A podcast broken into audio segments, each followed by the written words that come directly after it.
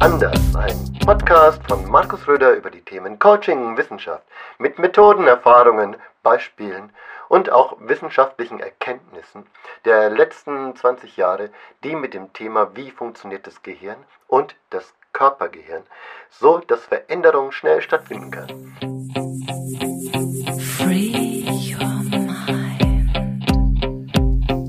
Hey, hallo, mein Name ist Markus Röder. Ich freue mich, dass du heute hier bei diesem kleinen Podcast zum Thema wissenschaftliche Grundlagen des Coachings da bist. Heute ist so die Einführungsvorstellung des Ganzen, wo wir ein bisschen zusammenfassen wollen, was so alles Einfluss auf unser Denken hat. Es geht alles um Energie. Wenn man mal so betrachtet, wie unser Gehirn so entstanden ist in den letzten vier Milliarden Jahren, dann kann man sehen, dass auf die Art und Weise, dass der Mensch sich entwickelt hat, dass er ja nur die letzten paar, fünf Minuten auf dieser Entwicklungsuhr des Universums, dieses Lebens ist. Und das Gehirn, das mit den Menschen sich entwickelt hat, das hat natürlich verschiedene evolutionäre Stufen auch schon hinter sich gelassen. Und wenn wir heute denken, oh, ich bin, äh, was ich fühle, ich bin was ich denke, ich bin, was ich esse, ich bin, wer ich bin, dann ist das eigentlich nur eine Zusammenfassung eine Generalisierung eines internen Konzeptes, was wir von uns haben. Dieses Konzept, das baut auf auf internen Programmen. Diese Programme sind nicht wahllos entstanden, sondern die Evolution hat sie uns mitgegeben.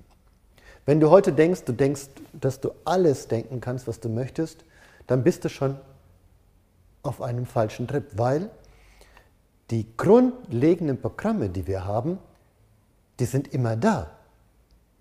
Also die sind immer da. Nur finden wir heute vielleicht eine andere Ausdrucksweise dazu.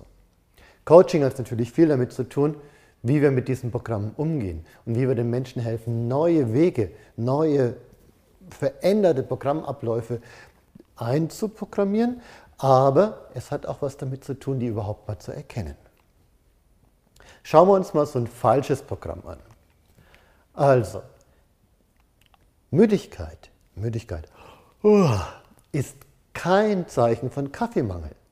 So könnte man es vielleicht bei manchen Menschen verbinden. Auch wenn sie keinen Kaffee haben, werden sie müde.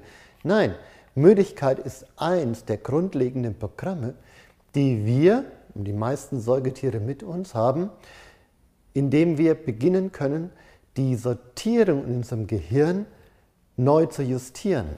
Also eigentlich ist der Hauptaspekt, den Sinne abzuschalten, um wieder zu einer inneren Ruhe zu kommen. Das heißt, wenn du müde bist, trink Kaffee, okay? Aber wenn du das immer tust, widersprichst du einem Programm in dir. Wenn du immer über diese Regel gehst, dass eigentlich jetzt mal so eine Verarbeitung da wäre, dann wird irgendwie ein System aus der Balance gebracht. Es hat ja Sinn. Müdigkeit und Schlaf und all diese Dinge haben einen ungeheuren wichtigen Sinn. Ansonsten müssten wir viel mehr Energie aufbringen, weil unser Gehirn viel mehr speichern müsste. Aber dieses interne nächtliche Sortieren ist eben ein besonderer Vorteil unseres Gehirns. Schauen wir mal an, welche grundlegenden Programme überhaupt so existieren. Also es ist eigentlich gar nicht so kompliziert. Unsere Grund-Hardwired-Programme basieren eigentlich immer auf folgenden akuten Aspekten, die im Leben stattgefunden haben können. Hunger, Durst, Müdigkeit hatten wir schon, aber auch Hitze und Kälte, Bakterien und Viren, die über Verletzungen oder im Miteinander auftreten können und natürlich dann auch eine akute Gefahr aber Gefahren waren akut. Wir waren nicht unter Dauerstress oder nur ganz, ganz selten, sodass es dafür kein eigenständiges Programm für chronischen Stress brauchte. Diese Programme, die entwickeln sich auch nicht zack, zack, sind sie da, sondern diese Programme, die so hardwired sind in uns, die entwickeln sich langsam. Fünf bis zehntausend Jahre, sagt man, bis ein neues Programm so in den Körper einzieht. Also dieses Programm ist nicht nur im Denken, dieses Programm ist ein Gesamtregulationsprozess in uns. Die zu erkennen ist unglaublich spannend. Aus diesen Programmen heraus können wir auch die Entwicklung unseres Gehirns betrachten, also die grundlegenden Aspekte des Gehirns, der Hirnstamm, der wirklich so grundlegende Aspekte in unserem Körper regelt, der wird dann irgendwann mal gehemmt von etwas, was wir limbisches System nennen, unser Reptiliengehirn. Das Reptiliengehirn kennen wir alle. Wenn wir zum Beispiel etwas ganz Schreckliches plötzlich sehen, dann erstarren wir. Dieses Erstarren hemmt quasi die muskuläre Aktivität mit dem Sinn, Energie zu sparen für diesen Moment. Hätten wir das nicht, wer weiß, ob wir Menschen dann überhaupt da wären. Aber auch Aggression und die ganzen Emotionen gehören mit dazu. Aber es geht noch weiter. Auch das haben wir irgendwann gelernt zu hemmen, indem wir noch höhere Gehirnzentren erschaffen haben. Nennen wir mal so unsere präfrontalen Kortex hier vorne, der einfach dazu gehört, diese höheren Denkfunktionen, dass wir nicht vor unserem Chef stehen und wild rumbrüllen, nur weil er uns mal was Falsches gesagt hat. Wir können uns zurückhalten. Wir können planen, längerfristig einen Erfolg erschaffen, der dem kurzfristigen Impuls widerspricht. Und wenn man das mal so sieht, dann ist das Gehirn ja durchaus was Sinnvolles mit seiner Hemmung, damit wir längerfristig planen können. Also, dass wir kurzfristige Ziele, Quick Wins, für Long Wins aufgeben. Und es geht noch weiter. Auch die Menschen um uns herum, auch die sind dafür da, dass wir nicht bestimmte Dinge tun. Wenn wir alleine wären, einsame Wölfe, dann würden wir ganz anders uns verhalten, als wenn wir in einem Miteinander sind. Das heißt, die Gehirne der anderen Menschen und das Wesen und das überhaupt Vorhandensein der anderen Menschen hilft uns auch wieder bestimmte Dinge zu inhibieren. Also weniger auszuprägen. Es gibt zum Beispiel Studien, dass Menschen, wenn sie in einer Gruppe sind, einen Teil ihres Gehirns einfach ausschalten. Wie praktisch ist das denn? Also, wenn du richtig allein, sei, allein bist und im Wald bist, dann wirst du hochwach. Aber wenn du in einer Gruppe bist, dann kannst du auch mal entspannen und loslassen. Nicht jeder, aber die Programme versuchen wenigstens anzulaufen. Dieses Gehirn hat den dritthöchsten Energieverbrauch im Körper. Soweit, so gut. Aber es macht was anders als die Leber. Nämlich, das Gehirn entscheidet irgendwann mal super egoistisch für sich, Stopp, ich brauche alle Energie, die jetzt möglich ist, damit ich ausreichend ernährt werde, also meine 20% bekomme, jetzt für mich. Und dafür entscheidet es, dass andere Organe im Körper einfach abgeschaltet werden. Ist das nicht gemein? Es nutzt quasi seine Vormachtstellung dafür, dass erst gedacht wird und dann gehandelt. Der Erfolg? Wir existieren. Der Mensch existiert. Der Homo sapiens hat den Neandertaler abgehängt. Einfach wegen dieser simplen und einfachen Funktionen. Das heißt, Denken ist durchaus hilfreich. Dieses Denken und seine Verbindung zum Körper sind von vornherein eingebaut. Also, wir sind nicht nur Kopf, wir sind auch Körper und beide denken miteinander. Die sogenannte Interozeption, also das nach innen schauen eines Teil des Gehirns und eine Feedbackschleife innerhalb des Gehirns, hat man irgendwann in der Wissenschaft somatische Marker genannt. Das heißt, bestimmte Bereiche im Körper reagieren auf Denkprozesse oder senden Informationen an das Gehirn, das wiederum darauf reagiert. Das ist total sinnvoll. Aber es kann eben auch zu Problemen führen. Viele Probleme in der heutigen Welt entstehen dadurch, dass wir falsch auf diese Aspekte reagieren. Wenn ich ein Symptom habe, dann sollte ich was verändern. Ich kann es nur manchmal nicht. Das ist das Thema.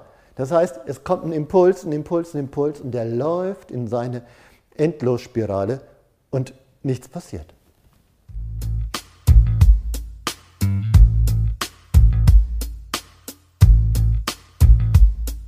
Schauen wir uns mal das Körper-Geist-System an in seinem Ablauf bei Gefahr.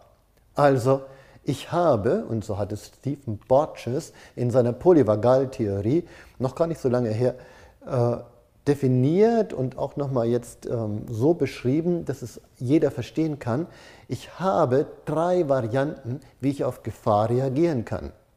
Die erste, in meinem sozialen Umfeld stimmigste ist, Ich versuche zu reden, ich versuche mit den Menschen mich auszutauschen, ich versuche eine Lösung miteinander zu finden und wenn ich das hinkriege, kommt eine positive Schleife. Wenn ich das nicht hinkriege, dann merke ich mir das. Und was passiert?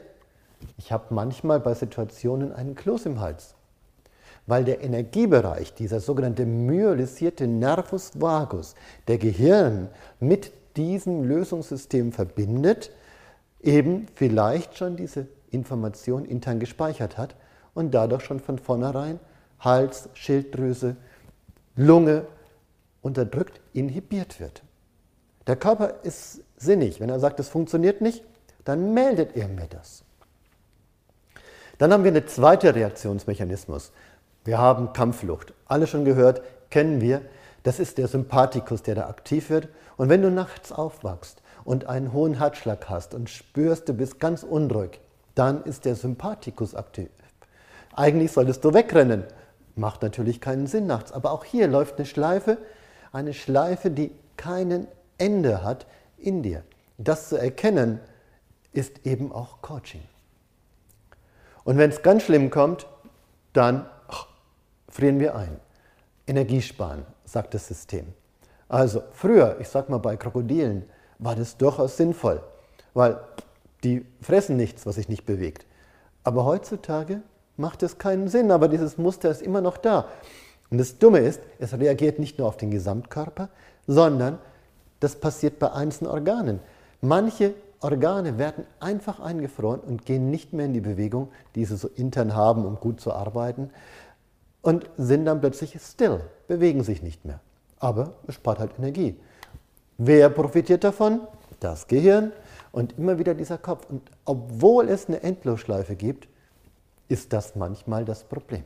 Also, das Gehirn ist gut, aber Schleifen im Gehirn sind nicht gut. Impulse sind gut, aber nicht immer sofort. Symptome sind gut, wenn ich sie höre und irgendwann verändere. Glaub deinem Körper-Geist-System, dass Krankheit immer ein Symptom erstmal ist. Wollen wir uns nochmal so diese Abläufe anschauen.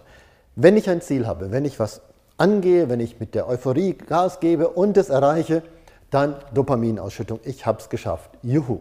Vielleicht auch Serotonin, indem ich das quasi mit den anderen teile, das als Gesamtsystem des sozialen Wesens betrachte. Das neue Programm wird dadurch verstärkt. Lernen heißt, was tun, erreichen, verstärken. Wenn ich aber es nicht schaffe, dann kommt Enttäuschung. Und aus der Enttäuschung wiederum Trauer und Schmerz. Und wenn ich das nächste Mal was tue, dann habe ich Angst, dass diese Enttäuschung wiederkommt und dann wird es vielleicht auch nicht erfolgreich. Und dann wird dieses alte Programm wiederum noch mehr Trauer, noch mehr Enttäuschung bringen. Aber was heißt das? Was heißt denn das? Das heißt doch nur, dass du was verändern solltest. Change it. Love it or change it. Wenn ich nichts tue, dann geht das Ganze in den Körper über, wenn ich das nicht verändere. Und dann geht es über in tiefer liegende Gefühle oder in andere Gefühlsebenen. Dann kommt Frustration, Scham, Schuld, Ohnmacht und Einsamkeit. Und die wiederum haben was mit dem Körper zu tun. Die haben nämlich eine Wirkung auf den Körper. Der Körper hält diese Aspekte, indem er bestimmte äh, Insulin- und Zuckerwerte verändert oder ähm, in irgendeiner Art und Weise auch ähm, nicht mehr so aktiv macht, dass daraus dann psychische Krankheiten entstehen. Chronischer Schmerz zum Beispiel kann entstehen, dass das sogenannte Chronic Fat Syndrome entsteht, dass ich dick werde, einfach nur dadurch, um mein Denken zu unterdrücken. Beispiel. Wenn das schon in frühkindlicher Zeit passiert, hier als Beispiel des ventralen Tegmentums, dann wird ein Bereich im Gehirn, der mit dem Dopaminsystem in Verbindung ist, einfach unterdrückt. Und wenn das schon als Kindheit passiert, dann ist der Krankheitsweg, der ganze Impuls, der in dem Erwachsensein dann passieren kann, mit gestörter Kognition, mangelnder Motivation, Schwierigkeiten beim Erleben von Emotionen und depressiven Stimmungen verbunden. Erst wenn ich schaffe, das Dopaminsystem wieder hoch zu pushen im Leben, kann ich dagegen steuern. Aber es ist Arbeit und es braucht neue Muster, damit das stattfindet. Also, ich muss verstehen, ich muss Ziele setzen und ich muss das neu aufbauen, ich muss es trainieren. Coaching ist nicht nur schnapp, kann es manchmal sein, sondern es ist auch ein Ausweg aus dem Ganzen. Und wenn der richtig programmiert wird, dann hat er auch körperliche Aspekte. Weil, wenn ich lerne, dann verknüpfe ich neue Wege. Die Heppsche Lernregel heißt, Cells that fire together, wire together. Also, wenn ich in meinem alten Problem was Neues tue, alt, neu, alt, neu, dann wird das alte Problem mit neuen Wegen verknüpft. Und dann lerne ich. Und if not, then not. Wenn ich nichts mache, dann eben nicht. Aber tu was heißt es. Und es braucht halt manchmal auch auf die Nase fallen. Dafür aber tun mit neuen Wegen, indem ich immer wieder daraus lerne, was ich gerade tue. Und hier, der, also ich zeige dir jetzt nicht den Vogel, aber der hier, dieser präfrontale Kortex, das ist unser System, mit dem wir arbeiten, der ist notwendig. Und den brauchen wir und müssen wir füttern mit Deep Learning. Der muss verstehen, wirklich ganzheitlich verstehen, was da im Körper-Geist abgeht. Und dann verändert er auch. Deep Learning ist Gesundheit, weil alles miteinander verbunden ist. Wir setzen Ziele. Wir erschaffen Lösungen, die ganz viele Neuronen aktivieren. Die Lösung geht unter die Haut. Wir machen sie emotional begreifbar. Und das Wissen, das wir noch dazu packen, ergibt quasi ein ganzheitliches körperliches, mentales Muster. Und die alten Prägungen loslassen ergibt wieder einen neuen Weg, der wiederum verstärkt werden muss. Es ist eine Schleife. Und Somatic Release, also eine Arbeit, die wir machen, wir können sogar den Körper noch unterstützen, damit es leichter geht. Also, Veränderung muss viele Ebenen haben. Körper, Emotionen, Denken, die soziale Umwelt, das Wissen über die Sexualität und wie das stattfinden soll.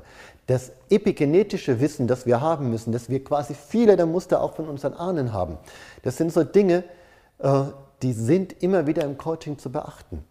Und je mehr wir das lernen und je mehr wir lernen, was gesamtsoziale Systeme sind, in denen wir ein Teil sind, desto mehr verstehen wir unsere Muster und desto freier werden wir, indem wir neue Wege finden. Also, denkt nochmal dran, jedes Krankheitssymptom Symptom hat eine klare Anweisung, ein Verhalten zu verändern oder zumindest eine neue Bewertung dafür zu kriegen.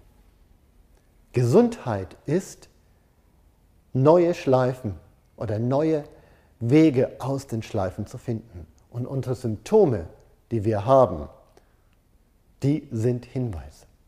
Und je eher ich darauf reagiere, desto besser. Denkt dran, Müdigkeit ist kein Zeichen von Kaffeemangel. Also, komm zu uns, zum Gesundheitscoach, lerne, komm zum Coaching, komm in die Veränderung. Wir geben Verstehen und Veränderungswege. Ciao.